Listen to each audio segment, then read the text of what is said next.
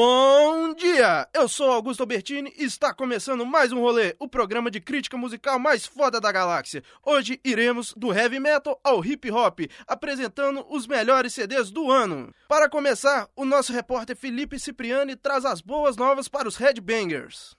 Play it loud, Augusto! E a lenda do heavy metal tradicional germânico retorna com toda a garra e fúria, como o próprio título do novo trabalho deste explícito.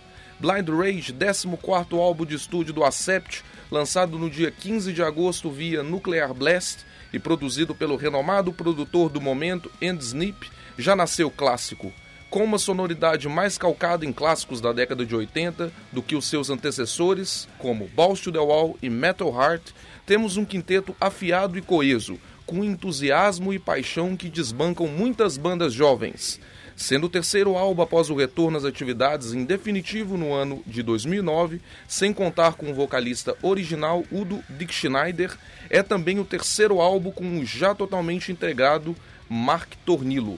Não deixe de conferir o álbum na íntegra e adquirir a sua cópia. Caso tenha alguma dúvida, confira o videoclipe do single e faixa de abertura Stampede e acabe com ela. Excepcional, para se dizer o mínimo. Valeu, valeu, valeu! Agora vem chegando Rafa Bonano mostrando as novidades do mundo do indie rock. E aí, Guto, vou falar sobre um disco que ainda tá fresquinho na memória da galera. Reflector é o quarto álbum de estúdio da banda canadense de indie rock Arcade Fire. Ele foi lançado em outubro de 2013.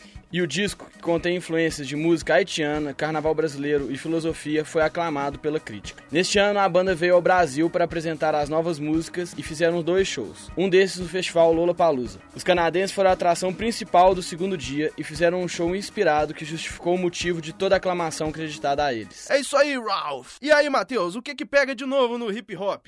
Fala Guto, hoje vou trazer o novo álbum do rapper canadense Drake chamado Nothing Was The Same, que o catapulta de vez para o sucesso. Conhecido anteriormente por canções de pop mais leves, esse novo CD traz uma perspectiva mais amadurecida e underground do cantor norte-americano. Com melodias dançantes e batidas bem marcadas, você tem a impressão de estar ouvindo vários artistas diferentes ao longo do álbum. Agora só falta o Drake vir ao Brasil e tocar esses sons brilhantes para o público brasileiro. Terminou a sonzeira por hoje, galera. Não se esqueçam que no próximo programa teremos entrevista com o crítico musical Pereira. Keep, keep, keep rolling!